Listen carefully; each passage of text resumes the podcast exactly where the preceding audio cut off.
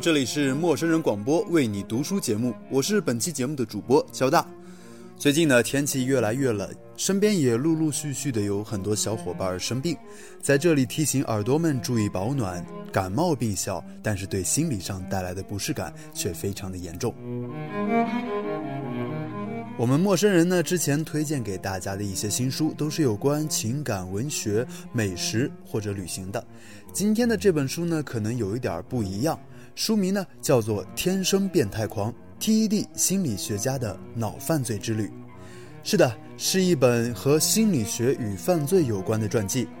也许大家会联想到美剧《犯罪心理》，没错，吸引较大的也正是他这样的介绍。全球播放量破一亿次的超人气美剧《犯罪心理》的主演詹姆斯博士的原型传记。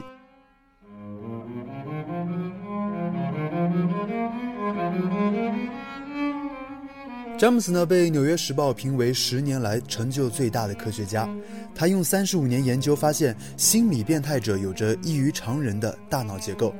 在二零零五年的一次研究中啊，他竟然发现自己的脑部结构跟心理变态者。一模一样。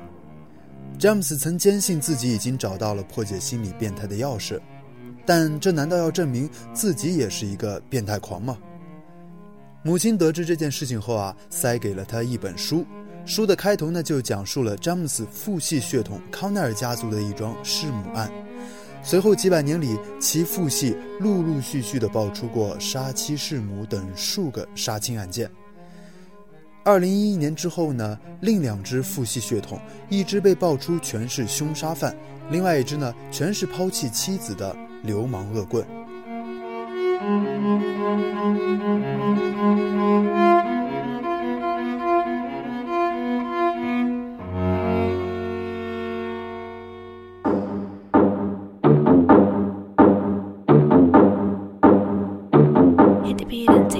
两千零八年，詹姆斯受邀参加 TED，鼓起勇气自白了自己的狗血家族史，引发了百万点击量。貌似大众对于天生杀人犯比神经科学家更感兴趣。犯罪心理的导演西蒙找到作者，邀其在电影中本色出演，而《华尔街日报》也凑热闹，将他的狗血经历付诸于笔端。作者用近乎自黑的方式揭露了自身成长的过程，希望大家可以认识到环境对一个人的重要性，因为没有谁可以有理由放弃自己的人生。那收听我们这一期的节目呢，依然会有福利，关注我们陌生人的微信公众号 m m o o f m，或者搜索陌生人，声呢是声音的声，可不是生孩子的生。关注后呢，回复关键词“天生变态狂”，即有机会免费获得今天介绍的这一本书。好了，结束了一段小广告，下面呢为大家带来这本书的精彩的文摘。两千零五年，我正在进行几项有关阿尔兹海默病的研究。一项研究中呢，我需要分析一些健康人的脑部扫描图，作为实验中的对照组使用。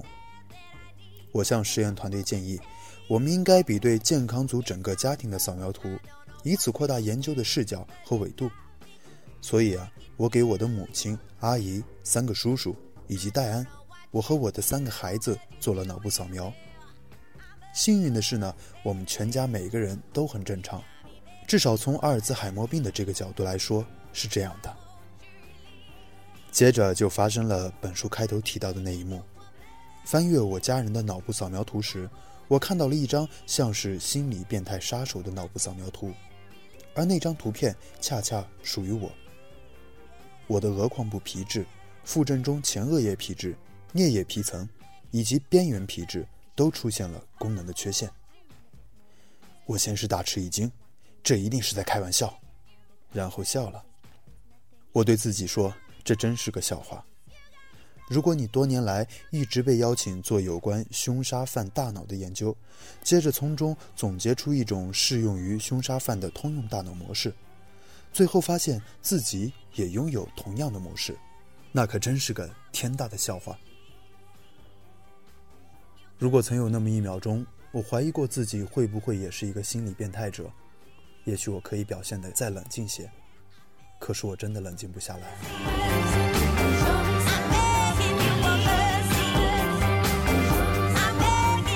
除了源于我对大脑和行为的了解，我拒绝接受这个事实的另一个原因在于，当时心理变态并不是我们实验室研究的重点，所以那个时候我对心理变态者还知之甚少。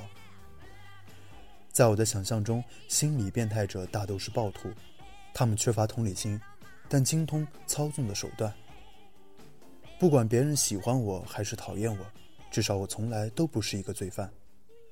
我的大脑看来可能很像是我正在研究的那些凶杀犯，但我从没有杀害或者残忍的袭击过任何一个人，我也没有沉迷在暴力犯罪和伤害别人的遐想之中。我是一个成功的、婚姻幸福的男人，是三个孩子的父亲，是一个完完全全的普通人。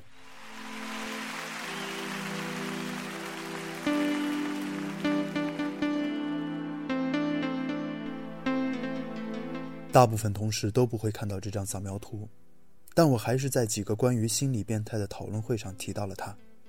他们都说那张图看起来确实有点不一样，可是它说明什么了？他们没有办法得到结论，因为我显然不是那种我正在研究的变态凶杀犯，所以也没有人对这个扫描图表现得大惊小怪。我也对家人提到了这件事，但他们不是科学家，他们只是说：“哦，真有趣。”丹对我说：“我很小就和你在一起，你从来都没有攻击过我。这个扫描图确实很有意思，但是事实证明一切。你确实有过不良的行为，但是你才不是一个心理变态。”我完全相信他的话。虽然我从没担心过自己可能是个心理变态，但是发现自己的大脑扫描图完美的吻合了心理变态模式这件事后。我还是把工作暂时停了下来。我曾经坚信自己找到了帮助破解心理变态的钥匙，但我的脑部扫描图和我的行为之间的失联，也许暗示着我的关于心理变态大脑的理论可能是错误的，至少说是不完整的。两千零五年十二月的某个周日，也就是我发现自己不正常的脑部扫描图之后的两个月，我和妻子丹邀请了我们的直系亲属。在后院组织了一次烧烤。当我忙着翻烤肉和蔬菜的时候，我的母亲詹妮把我拉到了一边。我听说你在全国巡回做关于凶杀犯大脑的讲座，她压低了声音说道。他知道我在一些讲座中提到了自己的脑部扫描图，看起来正像是一个凶手的事儿。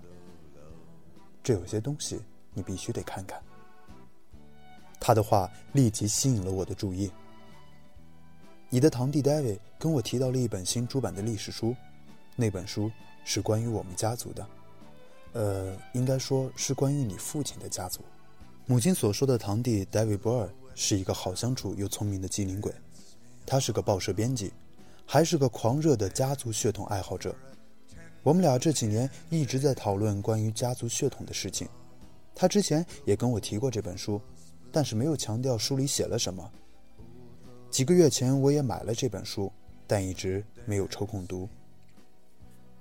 我知道这本书，妈妈，但我一直没有时间去读。那为什么不拿来读读呢？好吧，我晚饭的时候看。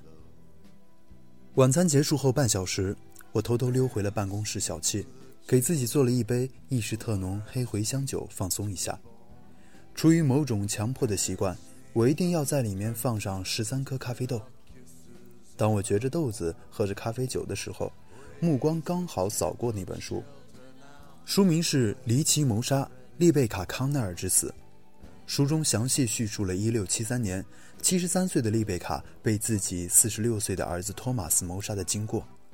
这可谓是美国殖民地时期弑母第一案。丽贝卡是艾兹拉·康奈尔的祖先。后者创建了以自己名字命名的康奈尔大学，所以啊，康奈尔家族也是美国历史爱好者热衷研究的对象。丽贝卡和托马斯以及其他的家人住在罗德岛州，他们在那里拥有一片一百多英亩的地产。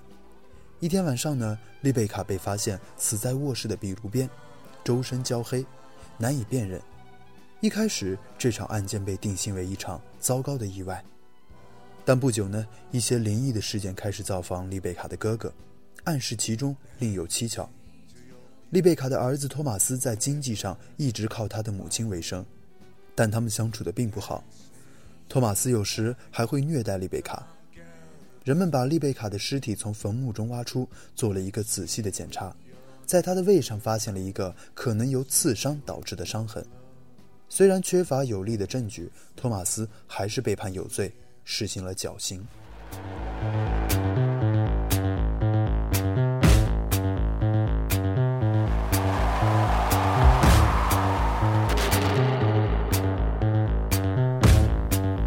据戴维说，丽贝卡·康奈尔是我们父系血统中的祖祖祖祖祖祖祖母。然而，康奈尔家族并不只有托马斯这一个凶杀犯。书中还指出。丽贝卡是利奇波登的直系祖先，而利奇则是一八九二年被指用斧头砍死了自己的生父和继母。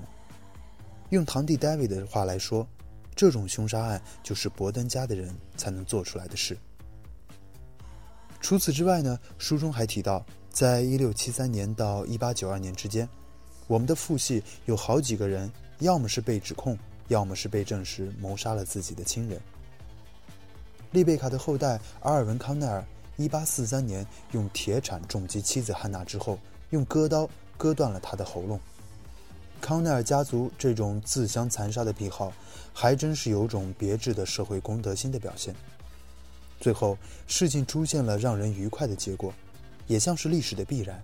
这条凶手链在19世纪末趋于平淡，销声匿迹，使我和我的父亲都远离了家族中的那条血脉。戴维和我的堂兄阿努的法隆带着极大的兴趣和专业精神研究了我们的族谱。凭借着对族谱孜孜不倦的执着性，他们走访了散布在新英格兰、纽约、堪萨斯州和加利福尼亚的墓地，又发现了其他大有看头的花边新闻。二零一一年和二零一二年，他们发现了另两只祖父辈分的父系血脉，一只呢全是嫌疑犯和杀人犯，一共七个人。其中两个人是女性，另外一只祖父辈血脉中的男人毫无理由地离开了他们的妻子和情人们。这条血脉和康奈尔血统中的男性个个性格冷血，还有谋杀直系亲属的倾向，对外人倒是没有。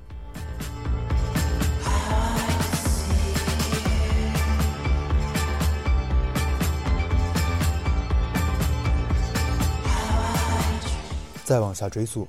我的亲祖父约翰·克雷兰国王，他曾签署过有史以来最有名的反君主制文件《英国大宪章》。除此之外呢，他一直是英国史上最残忍和备受厌恶的君主。据说他做事毫无顾忌，还刁钻狡猾，很有些恶作剧式的幽默感。他充满能量，如果不是一个躁狂症患者的话，也算是一个轻躁狂患者。还总是疑神疑鬼、善变、残忍。和无情。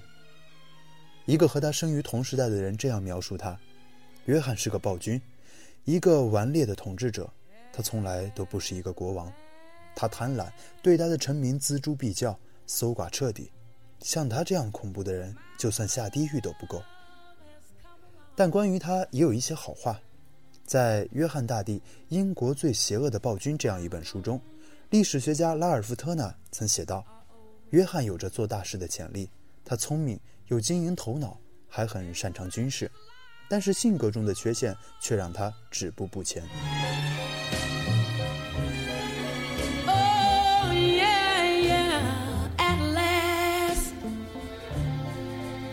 约翰的父亲亨利二世也同他一样躁狂，他们生气的时候有时会口吐白沫。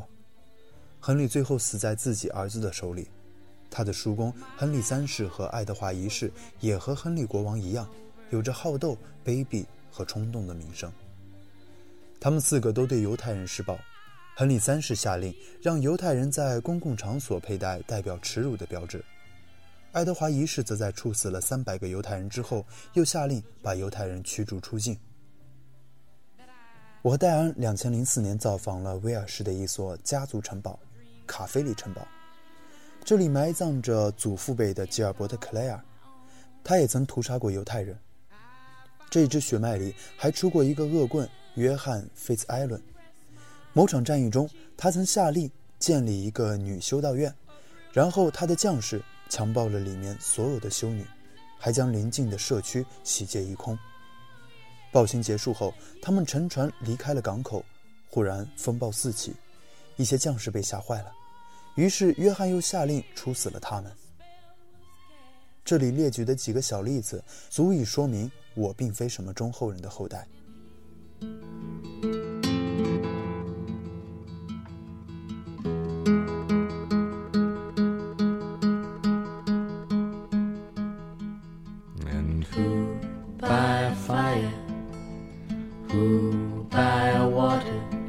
发现自己的脑扫描图，读到了这本书，继而又了解了整个家族的历史。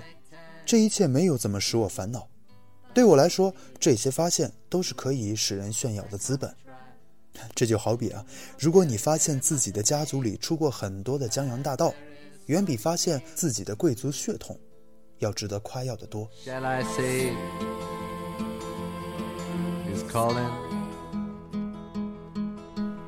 本期为你读书节目就到这里了，我是主播交大，记得收听本期节目会有福利，关注陌生人微信号 m m o o f m 或者搜索陌生人，声呢是声音的声，不是生孩子的生。关注后回复关键词“天生变态狂”，即有机会免费获得今天介绍的这本书。感谢收听，我们下期节目再见。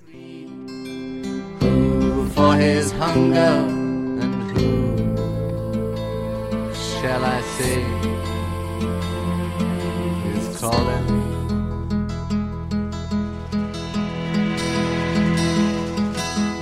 Who by brave ascent, who by accident, who in solitude, who in this mirror, who by his latest command, who by his own hand